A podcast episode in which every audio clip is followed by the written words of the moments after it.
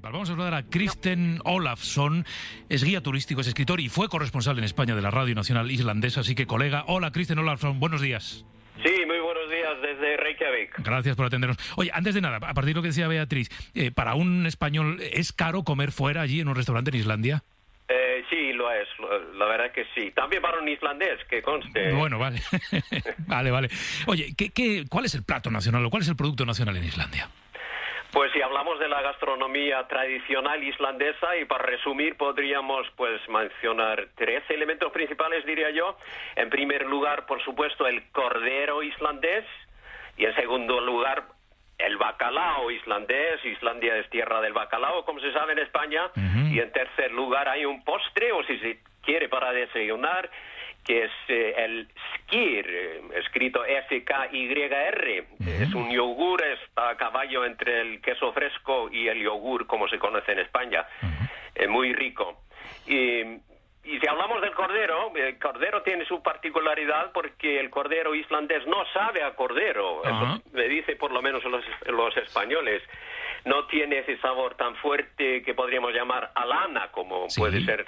Sí, sí. Eh, además, eh, los corderos islandeses pues nacen en primavera, abril, mayo, y luego pastan libremente junto a sus madres, en general en zonas de montaña de Islandia, en esas, digamos, en esos lozanos pastos islandeses, durante esos días eternos Mm. y noches blancas que tenemos en esta época del año aquí. Y no hay, y es una curiosidad que llama la atención a los españoles, no hay pastores con su rebaño, Anda. Salvo los pastores de la iglesia luterana, por supuesto. Oye, ¿y el bacalao? ¿Cómo se hace el bacalao? El bacalao, pues se hace de muchas maneras. El bacalao fresco, si hablamos del bacalao fresco, hoy en día se suele hacer al horno, bien sazonado y es una exquisitez. El bacalao salado, por lo que Islandia es famosa en España, eh, tradicionalmente no sabíamos muy bien eh, eh, cocinarlo, de todas formas no teníamos los elementos eh, como el aceite de oliva para hacer un bacalao al pil pil, etcétera, sino solamente patatas y ce- cebo de oveja. O sea, la, la manera tradicional era esa, de cocerlo y, y, em, y, y comer con patatas y, y con, eh, con cebo de oveja. Hoy en día, por supuesto, se puede comer em, de otra forma Claro, y se, se ofrece, pues, por ejemplo, al horno. Luego tenemos otros pescados y Islandia es un, tiene unos caladeros riquísimos. Tenemos pescados como el eglecino, que es un pescado que no se conoce muy bien en España, parece Mm. merluza. ¿No? Las cigalitas y no hay que olvidar el salmón, que Ay, tenemos unos ríos salmoneros y además piscifactorías. Oye, si me bebo seis o siete o diez brazos de Brennivin, bueno, no sé si lo he pronunciado bien. Prende bien, bien, lo has dicho bien. ¿Lo he dicho bien? ¿Cu- ¿Cuántos me podría beber? De, de- de- De eso depende de tu aguante, claro. ¿Qué es eh, esta bebida? Eh, es, es un, digamos, un aguardiente a base de patatas. También tiene otro nombre por su etiqueta negra. Lo llamamos la muerte negra. Oh, oh.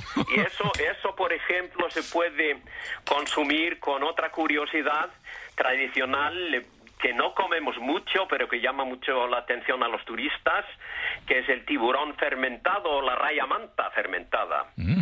Eh, eh, por ejemplo, la raya, eh, yo me lo como una vez al año, el día 23 de diciembre, Anda. que es el día antes de Navidad, Sí. que es el día de San Torlaco, que es nuestro santo patrón católico de Islandia, Ajá. eh, reconocido por el Vaticano en 1984. Pues ese día se suele comer o cenar raya fermentada con patatas y cebo de oveja. Qué curioso. Eh, y comer raya, como, saben ustedes, eh, el tiburón y la raya son escualos, Sí.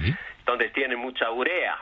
Ajá. Y al, al morder, digamos, un trozo de raya, se te estalla un sabor a amoníaco en la boca. Todos saben, sabemos cómo huele Sí, el sí, amoníaco. sí, y eso es como comer am- amoníaco.